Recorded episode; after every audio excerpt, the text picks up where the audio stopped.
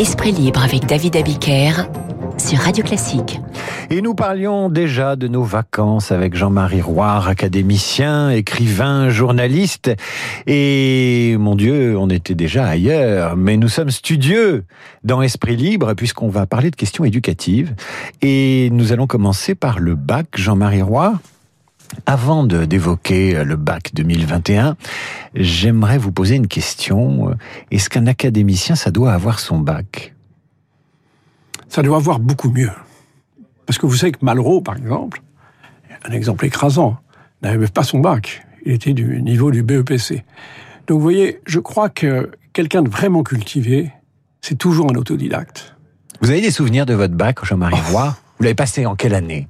J'ai passé, euh, je crois que j'étais déjà un élève un peu en retard, mais j'ai mis, je l'ai passé le premier, je l'ai passé trois fois.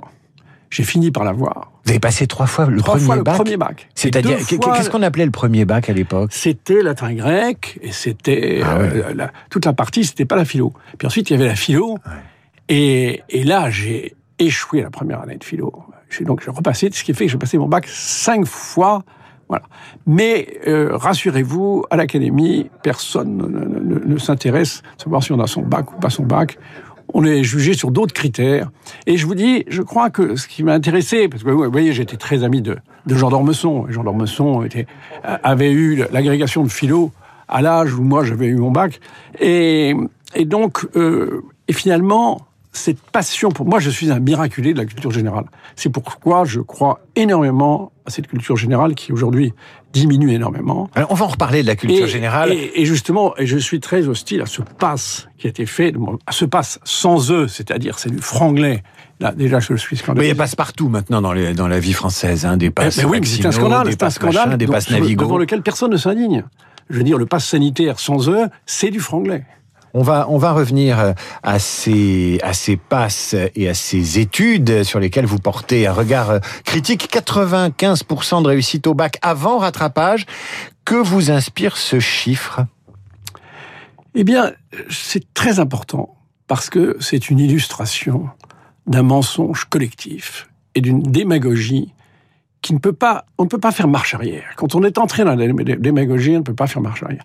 Alors vous savez, moi je compatis énormément à tous ceux qui passent leur bac. Parce que moi, je sais que j'ai eu des angoisses, c'était effroyable.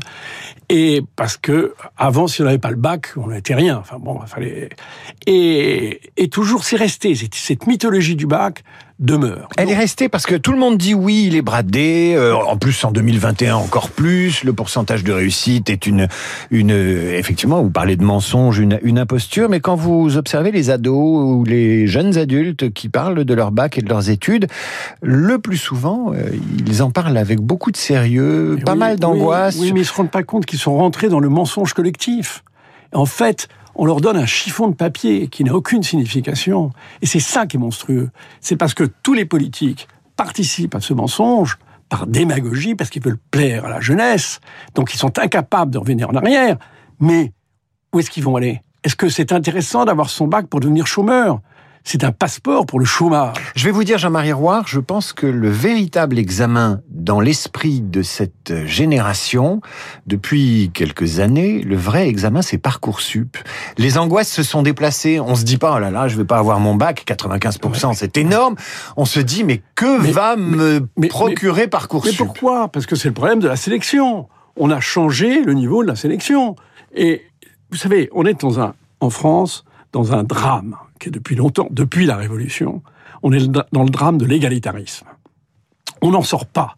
Pourtant, on avait eu avec la Révolution un grand principe qu'a appliqué Napoléon, c'était le mérite. Le mérite, c'est vraiment formidable. C'est ça a été ce qui a bouleversé la société française et c'est ce qui a fondé la société. Une partie, la la société française existait avant, hein, bien entendu, avant la République. Mais le mérite est différent. Et maintenant, à cause de cet égalitarisme galopant dans tous les domaines, eh bien, on est en train de détruire la civilisation française. Alors, il y a euh, dans ce que vous dites un pavé euh, posé par un géant de la sociologie dans les années 60, Pierre Bourdieu, qui publie Les Héritiers Et il y a un avant et un après les héritiers, puisque dans les héritiers, Pierre Bourdieu explique euh, le, le, le, les études rémunèrent des savoirs qui ne sont pas enseignés à l'école, mais dans le milieu social. Il popularise la notion de capital culturel et globalement toutes les matières que vous évoquiez, la culture générale, euh, le brio, la maîtrise des langues, deviennent les marqueurs de la bourgeoisie et de l'élite, et donc les symboles de l'inégalité. Et à ce moment-là, hardi, il faut démocratiser les études. Bourdieu a vraiment posé euh, une, une, limite à ce que vous venez de dire, et évidemment, euh, certains ont fait de Bourdieu euh, le bon Dieu. Bien sûr, et il n'y a pas seulement Bourdieu, il y a Derrida avec la déconstruction. Vous savez, qu'est-ce qui sous-tend tout ça? Ce qui, sous-tend tout, ce qui sous-tend cet ensemble de, philosophes, c'est une forme de gauchisme, parce que la gauche, autrefois, euh, vous croyez que Léon Blum était pour l'égalitarisme total? Lui était normalien. Il avait bien compris l'utilité, l'utilité d'une forme d'élitisme. Mais ce qui sous-tend tout ça, c'est ce que disait Gorbatchev. Gorbatchev disait la France est le seul pays où le communisme est réussi. Ce qui sous-tend tout ça, c'est la haine de la bourgeoisie. On se dit la bourgeoisie et tous ses apanages, à commencer par la culture, Corneille, Racine, Chateaubriand, ce sont des, des, des apanages bourgeois. Donc, il ne faut plus étudier l'histoire, parce que c'est un, un, thème. C'est ce qui faisait, on considérait, et c'est euh, Bourdieu considérait, que le fait de faire des études, eh bien, ça vous insérait dans la bourgeoisie. Voilà. Eh bien. Quel crime euh, Oui. Quel crime de s'insérer dans la bourgeoisie mais, mais, Quel mais, crime de rejoindre les élites C'est effrayant. Non, mais c'est effrayant comme des gens très intelligents et, euh, et très cultivés eux-mêmes se sont mis à détruire les bases de la civilisation française. Jean-Marie Roire, pardonnez-moi de vous couper, mais je vais rebondir sur un mot que vous avez prononcé, c'est communiste. Les communistes aujourd'hui, je pense aux communistes chinois, produisent les plus grands cerveaux de la planète avec le système le plus euh, contraignant, le plus rigoureux pour les élèves, à tort ou à raison. Mais aujourd'hui, quand vous êtes l'équivalent d'un bachelier chinois, on vous brade pas les examens et on vous dit pas euh, tu vas réussir sans Bien travailler. Sûr, mais en Russie aussi. Les communistes mais, réalisent non, votre rêve. Non, mais toutes les sociétés, c'est pas mon rêve, c'est toutes les sociétés euh, ont eu besoin des élites. Bah, vouloir nier les élites et vouloir considérer, surtout pour la France, que la culture est un apanage bourgeois et qu'il faut la détruire parce qu'il faut détruire la bourgeoisie, je trouve que c'est profondément monstrueux. Et le bac est l'illustration, l'illustration de ce combat qu'on mène contre la bourgeoisie et contre les élites. Et je crois, et on est en train de voir que les grandes écoles sont en train d'adapter le principe euh, dans un charabia, et on appelle ça la discrimination positive. En fait, c'est l'action positive en faveur des, des, minorités, et je crois que c'est extrêmement dangereux, d'autant plus que ces minorités sont définies comment? On définit sous prétexte que ce sont des, des, des, gens des banlieues, mais vous savez, il y a plein de gens qui auraient besoin Non, le critère, c'est les boursiers. Non, mais non, pas seulement les boursiers. Non, il y a aussi il y a des effectivement critères. des critères. Non, par exemple, les zones à Sciences Po, les zones d'éducation prioritaire. Oui, mais, mais vous avez en France, pas tout à fait de la discrimination mais, mais, positive. Mais, en France, vous avez énormément de gens qui sont défavorisés du point de vue culturel. Les fils de vignerons, les fils de paysans, vous croyez qu'ils ne sont pas aussi défavorisés? Non, il faudrait vraiment, de ce point de vue-là, qu'on donne des bourses et qu'on augmente les bourses. Tout à fait d'accord, mais qu'on baisse le niveau pour faire entrer des gens qui ne sont pas au niveau, c'est contre le mérite. C'est vraiment, c'est saper complètement la base. Et quand vous aurez un, un grand chirurgien qui sera passé par justement des filières spéciales et qui n'aura pas eu vraiment, qui ne sera pas au niveau et qui vous opérera et qui se, qui se courra dans, son opération, vous voyez, on a besoin, on a besoin de faire des, des gens compétents, on a besoin de la compétence. Et c'est un mensonge et une schizophrénie de rentrer dans ce système. Un bémol à ce que vous dites, Jean-Marie Roire, euh, par exemple pour Sciences Po, euh, quand euh, l'école a créé les, la filière permettant à des élèves issus de zones d'éducation prioritaire de rejoindre l'Institut d'études politiques de Paris et puis les instituts politiques ensuite, on s'est aperçu qu'après 3, 4, 5 ans d'études à Sciences Po, finalement, ils sortaient avec un niveau équivalent aux autres. Ils avaient fourni le même travail et que finalement, euh, ils n'étaient pas marqués par le, le, la filière des zones d'éducation prioritaire. Ce qui reviendrait à valider la possibilité d'intégrer plus de monde et de d'augmenter l'inclusivité des, des études pour ne pas désespérer Billancourt, pour dire qu'il y a un avenir dans les grandes écoles pour des gens qui ne s'y destinaient pas Écoutez, vous on, ne veut pas désespérer Billancourt. Je me fais l'avocat du diable, vous n'y croyez mais, pas. Mais que le pouvoir public ose dire qu'il ne veut pas désespérer Billancourt et les quartiers défavorisés, mais qu'il donne une autre télévision, moins merdique que ce qu'il donne en ce moment. Parce que la culture, c'est pas par la télévision qu'on va l'acquérir, c'est pas par le pass, culturel, le pass culturel qui est complètement nul. Les gens achètent des mangas. Donc, on ne fait rien pour diffuser la culture. Le, le, vraiment, c'est un scandale de voir à quel point on se désintéresse de la culture. Vous savez qu'il y a des mangas très bien. Hein. Oui, très bien. Mais, mais c'est pas comme ça que vous arriverez à Châteaubriand. Dimitri Pavlenko qui est dans ce studio. C'est pas comme ça que vous arriverez à Châteaubriand. Dimitri Pavlenko qui est dans ce studio, c'est un spécialiste de, de pop non. culture et de manga. Je peux vous dire qu'il y a, des mangas pour adultes. Il y a un vrai problème général de la société française de, de, de, de vulgarité culturelle et, et d'absence de culture. Je vais, je vais vous pas, titiller, Jean-Marie. Oui, Allez-y, mais je vais vous titiller. Il n'y a pas de discrimination positive à l'Académie française quand on y fait rentrer euh, des femmes parce qu'elles y étaient pas, euh, quand on veut rajeunir l'effectif parce qu'on les non, trouve non, un peu cacochimes. Non, alors là, je, je vous alors là, là, vous prenez un mauvais exemple. Je prenais un, mauvais chemin. La, un mauvais exemple parce que la première femme qu'on a choisie, c'était Marguerite Yourcenar. Et, et je veux dire, Jean Dormezon l'a dit quand il l'a reçu, il a dit on ne vous a pas choisi parce que vous êtes une femme, on vous a choisi parce que vous êtes un grand écrivain. Donc, franchement, s'il y a un lieu où il n'y a pas de discrimination positive, c'est bien l'Académie. Parce que franchement, alors là, on est, on est resté dans le mérite. Mais après, vous avez choisi espérer, Giscard. Sauf pour moi. En ce qui me concerne, peut-être peut peut qu'ils ont voulu euh, avoir quelqu'un qui avait eu du mal à avoir son bac. Un garçon je l'ai eu, je l'ai eu le bac. Parce qu'il y a des gens, mauvaises langues qui disent que je l'ai pas eu. Je l'ai eu. Jean-Marie Roire, je poursuis euh, avec une affaire alors qui vous tient particulièrement à cœur. Ça défraie la chronique euh, d'une petite communauté, et là on est au cœur de l'élite française, c'est l'installation d'un laboratoire à côté du à l'intérieur. à l'intérieur dans le campus. de, du, du, campus de l'école polytechnique laboratoire de Total où il sera question de de, de de faire des recherches sur des énergies bas carbone. Les étudiants ont manifesté dans le silence et l'indignation contre cette installation euh, et contre l'installation de ce laboratoire il y a, il y a quelques semaines. Euh, et moi j'ai été très surpris J'étais très surpris, non pas que les étudiants manifestent, mais qu'ils soient opposés à un projet de laboratoire euh, dont l'objectif est écologique. Non, attendez. Total et l'écologie, on a envie d'éclater de rire. attendez, il y a Parce une que Total, mais non, attendez, attendez, tout, attendez. Même. Non, mais vous m'interrogez, ouais. je vous réponds.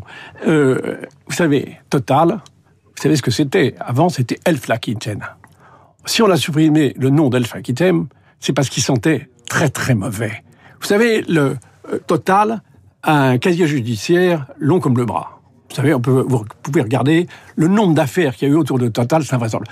Si les étudiants de, euh, de Polytechnique, qui refusent d'ailleurs, la, disons, la, euh, d'être dans, de rentrer dans le système, ils veulent rester dans le mérite. Hein, ils sont pas du tout. Dans... Eh bien, c'est parce que ils sentent bien que si on fait venir Total dans l'enceinte de leur école, eh bien, c'est parce que ce sont les valeurs de Total. Et les valeurs de Total, je suis désolé, c'est pas les plus belles valeurs de l'industrie. On le sait bien, vous avez qu'à regarder l'histoire du monde, vous verrez à quel point les pétroliers ont quand même été des fauteurs de guerre et surtout des pollueurs et des corrupteurs. Mais attendez, une entreprise, Jean-Marie Roire, une entreprise, ça évolue. Euh, si je vous fais la liste des entreprises françaises aujourd'hui qui ont pignon sur rue et qui se sont compromises pendant la collaboration, euh, on, on, va se faire des ennemis chez nos annonceurs. Donc je dis rien. Non, enfin, mais, mais, on peut évoluer les entreprises, ça change. Un, un conseil lisez les journaux. Lisez Merci. les journaux depuis quelques années Mm. et vous verrez que Total a été au cœur de toutes les corruptions et de, toutes les. Et, c'est vrai de, des autres pétroliers aussi, mais en, en l'occurrence de Total. Et le fait qu'on ait choisi cette industrie euh, pour le mettre au cœur de. Pourquoi croyez-vous que les, les, les, élèves de, de, Polytechnique, qui n'ont pas le droit, qui ont un devoir de réserve, c'est pour ça que les malheureux, ils, ils font des, des, des, des, manifestations silencieuses, c'est parce qu'ils sont humiliés d'être associés parce que c'est quand même des fleurons, c'est le cœur de, c'est connu dans le monde entier Polytechnique, et d'être associé à une entreprise qui, comme je vous l'ai dit, a, a- a un casier judiciaire, et ben un- pas un beau casier judiciaire. Je vous lis ce que le monde écrit sur les étudiants de Polytechnique. Alors cette affaire de Total du laboratoire, c'était sans compter sans l'arrivée d'une nouvelle génération d'étudiants plus informés, plus sensibles aux enjeux climatiques et à l'image dégradée de Total. C'est vraiment le combat du bien contre le mal, quoi. C'était des- les, les étudiants sont des gentils, l'entreprise est méchante, on peut pas bouger, quoi. Si on commence à dire que les gens qui, qui ont- qui sont allés à Polytechnique, c'est quand même la crème de la crème, des gens qui ont travaillé, qui ont bossé, qui sont venus de tous les milieux, contrairement à ce qu'on dit. Eh bien, si ces gens protestent, il faut essayer de les comprendre. Non mais attendez, c'est des ingénieurs, c'est des Qui ingénieurs. les défend Qui les- Est-ce que vous avez vu beaucoup d'articles sur cette question Bon, On attendez, voit à quel il y a peu de gens qui ont envie de pleurer sur Polytechnique et le sort de leur Mais, campus. mais ils se rendent pas compte que Polytechnique, c'est nous, c'est notre avenir, c'est ceux qui vont forger notre avenir. Les gens de Polytechnique, moi vraiment, non, je trouve que vous êtes, vous êtes vraiment sévère pour nos élites. Je crois que vous êtes un, un disciple de Bourdieu, là. Je Ah vous non, vois non, venir, non, vous pouvez vois pas me venir. dire ça. Là, c'est une, vraie- venir c'est une vacherie, Jean-Marie Roy, ce que Oui, vous venez oui. de sortir. Euh, je voudrais un livre à lire pour les vacances. Conseil d'académicien, une valeur sûre. Moi, je veux rentrer chez moi en me disant Jean-Marie Roy m'a dit de lire ça. euh, il faut le lire. Alors, je vous dirais euh, un livre de Jean d'Ormesson, merveilleux, qui est son livre sur Chateaubriand, qui s'appelle Mon dernier rêve sera pour vous. C'est un livre où il raconte toutes les histoires d'amour de Chateaubriand, et Dieu sait que Chateaubriand avait beaucoup d'histoires d'amour. Bien qu'académicien, il était très très très chaud, chaud lapin, et c'est un livre merveilleux, où à la fois on est dans la culture, et vous voyez, Jean d'Ormesson, il incarne bien cette culture française, à la fois légère et profonde, mais il avait fait quelques études et il n'était pas passé par les discriminations positives. Jean-Marie Roy, ma dernière matinale de l'année sera pour vous. Je vais passer la parole à quelqu'un euh, qui fait sa dernière matinale aussi, c'est Dimitri Pavlenko, qui tout à l'heure n'a pas eu vraiment le temps de dire au revoir aux auditeurs. Dimitri, vous êtes revenu. Vous voulez nous fendre le cœur, hein c'est une, euh, c'est une séparation euh, qui dure et c'est les plus douloureuses. C'est vrai, vous avez. Non, mais je voulais juste remercier d'abord les auditeurs de la radio qui m'ont supporté pendant quatre ans, à tous les sens du terme. hein, le Et vous en supportez français. comme des supporters. Hein. Comme on s'en vous adoraient. non, mais on a de la chance à Radio Classique, on a un public de qualité qui a aussi un public exigeant et pour qui j'ai eu beaucoup de plaisir à préparer. J'ai compté un peu plus de 1000 matinales et interviewé plus de 2000 invités. Donc si on les met les uns derrière les autres, ça fait quand même pas mal de monde. Donc vraiment merci à eux. Euh, je, je leur souhaite euh, le meilleur. Et puis je voudrais remercier aussi toute l'équipe de Radio Classique. On a une rédaction ici qui est formidable, qui vraiment, c'est une équipe de jeunes d'abord et euh, avec qui on, on se- on s'amuse tous les matins à préparer l'information. On est sérieux, mais on a aussi passé, on a, on a aussi beaucoup, beaucoup ri, mon cher David. Mais si on vous est si en bien ici, il fallait rester. Mais oui. Hein je voulais remercier aussi les réalisateurs parce qu'on les entend jamais, mais sans eux, on ferait pas grand chose. Et là, on a Clément qui est derrière la vitre et, et tous, euh, j'ai une pensée pour eux, pour, euh, pour Vincent et pour tous les autres. Et puis pour la direction, je suis obligé, mais c'est vrai, ils ont été super. n'êtes pas obligé, faites-le non, non, non, je spontanément. le fais spontanément et je le fais de bon cœur. Je pense à Pierre Louette, PDG du groupe Les Échos Le Parisien, et à Jean-Francis Pour ta bienveillance, Jean-Francis, ton implication aussi, et puis bon aussi pour tes conseils. Ça a été euh, un chef, et c'est devenu un ami, et je suis, j'en suis ravi. Vous aussi. Il vous est en régie, il est en régie, Jean-Francis Pécresse, et il a un mouchoir, euh, il essuie ses, ses larmes de vous voir partir. On va vous faire une fleur et vous faire bosser jusqu'au dernier moment. Euh, mon cher Dimitri Pavlenko, vous allez donner la pendule et annoncer le rappel des titres de Charlotte de Rouen. Avec Et puis il y aura la pub avant et on va être en retard. mais enfin.